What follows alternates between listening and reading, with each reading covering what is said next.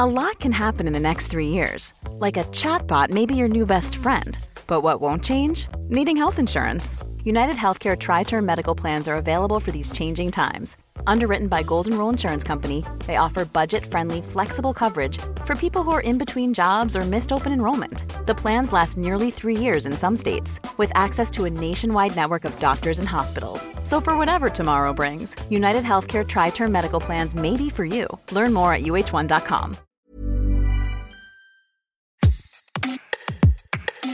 Bonjour, c'est Anne-Laetitia Béraud. Bienvenue dans Minute Papillon, un podcast original de 20 minutes. Aujourd'hui, on s'intéresse à des techniques de communication non violente pour résoudre des conflits. Des conflits qu'on vit au quotidien, que ce soit en famille, au travail, à l'école, avec son partenaire, ses proches, ses voisins, ou encore avec un inconnu dans une file d'attente qui essaie de vous griller la place comment identifier les causes, les mécanismes des conflits pour réussir à les désamorcer sans se faire marcher sur les pieds, sans non plus se mettre à hurler. On parle de communication non violente avec Christophe Carré, médiateur, conférencier, auteur de plusieurs ouvrages sur les questions relationnelles et la manipulation. Il a récemment publié Résoudre les conflits sans violence aux éditions Erol. Première question à Christophe Carré. Le conflit n'est pas forcément une mauvaise chose. Chez les Chinois, en fait, le conflit, le mot conflit, en fait, est composé de deux idéogrammes. Un qui veut dire opportunité et l'autre qui veut dire danger.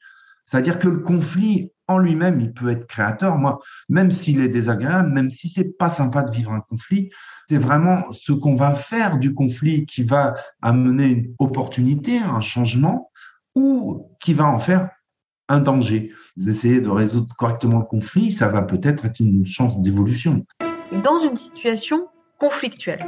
Comment mhm. éviter de partir au quart de tour? Monterland disait l'erreur du taureau, c'est de croire au signal.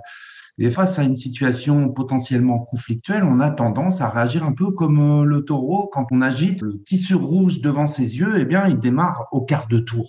Face à une situation conflictuelle, la première des choses, ça va être d'être capable de prendre du recul, d'agir rapidement parce qu'il ne s'agit pas non plus euh, de noyer le poisson, d'oublier le conflit. Il y a beaucoup de gens par peur du conflit qui finalement laissent couler, euh, qui ne s'affirment pas, qui se laissent euh, dominer. Donc agir rapidement mais sans précipitation parce qu'il ne faut pas non plus alimenter la dynamique conflictuelle. Il faut absolument réussir à réduire la force des émotions en fait parce que euh, ces émotions, elles agissent comme une déferlante, comme une vague immense qui va nous submerger, qui va amplifier le phénomène. Hein. C'est un peu comme une boule de neige. Il faut s'entraîner parce que ça nécessite de l'entraînement, s'entraîner à accueillir calmement la situation, débrancher son pilotage automatique qui nous fait prendre des décisions euh, ou, ou, avoir des comportements qui ne sont pas compatibles avec une résolution euh, sérieuse du conflit.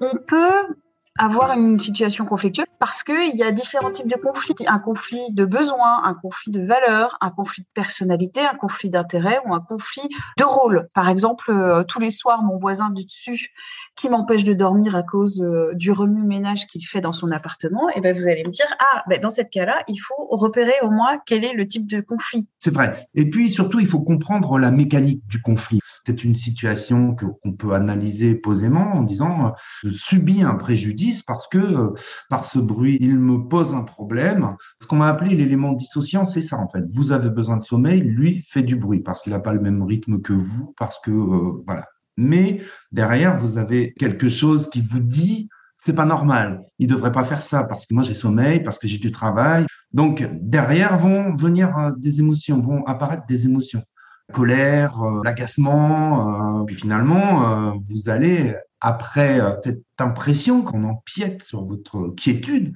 vous allez agir. Et bien souvent, sous l'emprise des émotions, on va agir de façon euh, disproportionnée, c'est-à-dire que vous allez peut-être monter à l'étage et puis commencer à l'insulter. Euh. Donc, dans ces situations-là, on entre dans l'adversité.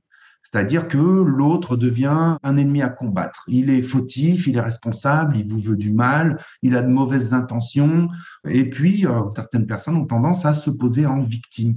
Et la victimisation, c'est aussi une façon d'alimenter le conflit. Prendre du recul, visualiser, comprendre ses attentes, comprendre ses émotions, ça peut euh, me permettre, par exemple, de désamorcer une situation conflictuelle quand euh, le chef euh, me demande d'assurer la mission d'un de mes collègues qui est absent, en plus de, mon travail, et, alors que c'est pas de mon ressort, et puis bah, je me dispute. Donc il faut là aussi visualiser et comprendre qu'est-ce qui se joue derrière comprendre ce qui se joue et puis être capable d'analyser euh, la situation euh, de façon concrète, mais sans porter de jugement, en essayant de pas évaluer ce qui se passe, en essayant de pas mettre des étiquettes sur les gens. Donc, on va être très vigilant par rapport à tout ce qui est lecture de pensée. Je pense qu'il se comporte comme ça parce qu'il me veut du mal ou parce qu'il m'aime pas. On va se méfier des prêts d'intention. On va se méfier de toutes les interprétations qu'on peut avoir. Et puis, on va aussi être vigilant par rapport à tout ce qui relève du pouvoir. Éviter de se soumettre, bien sûr, se méfier de tout ce qui ressemble à de la contrainte, à de la manipulation, à de l'intimidation ou à la colère. Hein. Donc, comprendre la mécanique du conflit, accueillir ces émotions désagréables, arriver à identifier quel est en fait le besoin qui n'est pas satisfait. Dans le cas du voisin qui fait du bruit, ben, votre besoin, c'est un besoin de repos. Essayez d'identifier aussi tout ce qui relève des pensées automatiques pour comprendre comment elles agissent euh, sur les émotions. Par exemple, vous pouvez vous dire que votre voisin euh, fait ça pour vous embêter, par exemple. Hein. Donc, il va falloir remplacer cette pensée euh, automatique par une pensée rationnelle.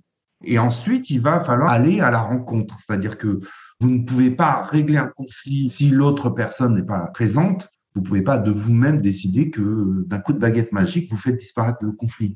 Il va falloir être capable de dialoguer et être capable de dialoguer en exposant des faits. Si vous pointez du doigt tout de suite votre voisin qui fait du bruit en lui disant euh, vous êtes pénible, euh, j'en ai marre de vos comportements, de vos bruits excessifs tous les soirs, etc. Vous engagez la relation dans un sens qui va pas être bon pour la résolution du mmh. conflit.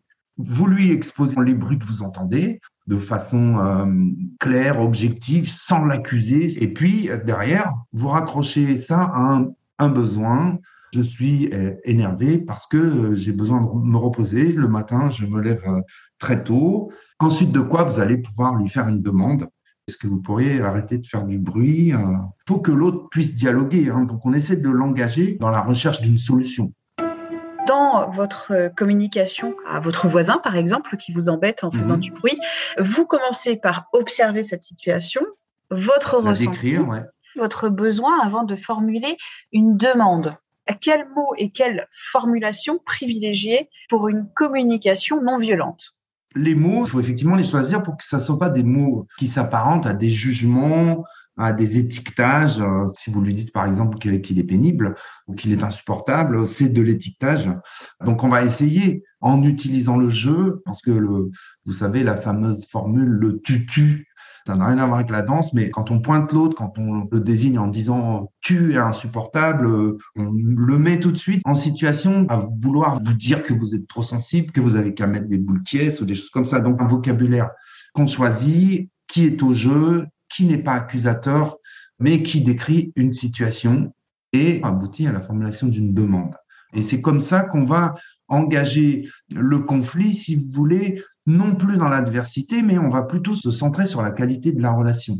Donc on ne cherche plus un coupable, on ne cherche pas une sanction ou un châtiment, on cherche une solution utiliser des phrases positives, je souhaiterais que, plutôt que je n'ai pas envie que. Forcément, si vous engagez le dialogue euh, avec ces formulations, vous allez appeler des réponses qui vont avoir tendance à être sur le même schéma. Vous dites oui qu'il faut s'entraîner quand même pour euh, formuler, pour déjouer cette communication violente. Effectivement, c'est un état d'esprit. Et puis, c'est un changement de regard aussi sur l'autre personne, sur celui avec qui on est euh, en opposition. C'est-à-dire que il faut aussi accepter que euh, notre vision des choses ne soit pas la vision des choses en majuscule, mais que l'autre a aussi le droit d'avoir sa propre représentation, qu'il a le droit aussi d'avoir son point de vue, qu'il est légitime dans sa façon de voir les choses. Et puis après, il a aussi peut-être le droit de faire des erreurs, d'être ignorant, d'être maladroit. Peut-être que ce voisin qui fait du bruit, il est sourd. Et il se rend pas compte du bruit qu'il fait. Si directement on va dans l'affrontement, on ne peut pas aboutir à une résolution euh, de cette situation. Merci à Christophe Carré. Minute Papillon, c'est un podcast original de 20 minutes qui s'intéresse à vous, à la société. Vous pouvez le retrouver sur toutes les plateformes d'écoute en ligne. N'hésitez pas à vous abonner et à en parler autour de vous. On se retrouve très vite. D'ici là, portez-vous bien.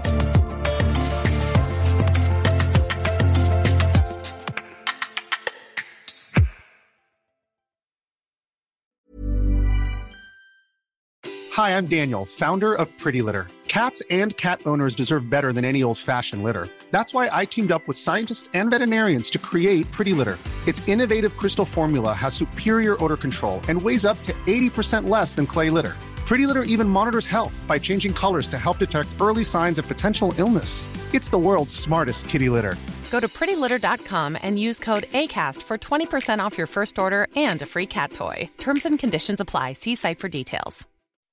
When you make decisions for your company, you look for the no brainers. If you have a lot of mailing to do, stamps.com is the ultimate no brainer. Use the stamps.com mobile app to mail everything you need to keep your business running with up to 89% off USPS and UPS. Make the same no brainer decision as over 1 million other businesses with stamps.com. Use code PROGRAM for a special offer. That's stamps.com code PROGRAM.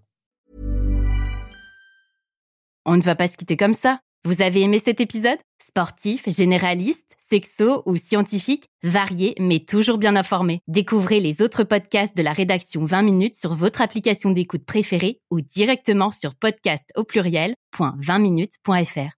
Et merci de nous avoir écoutés.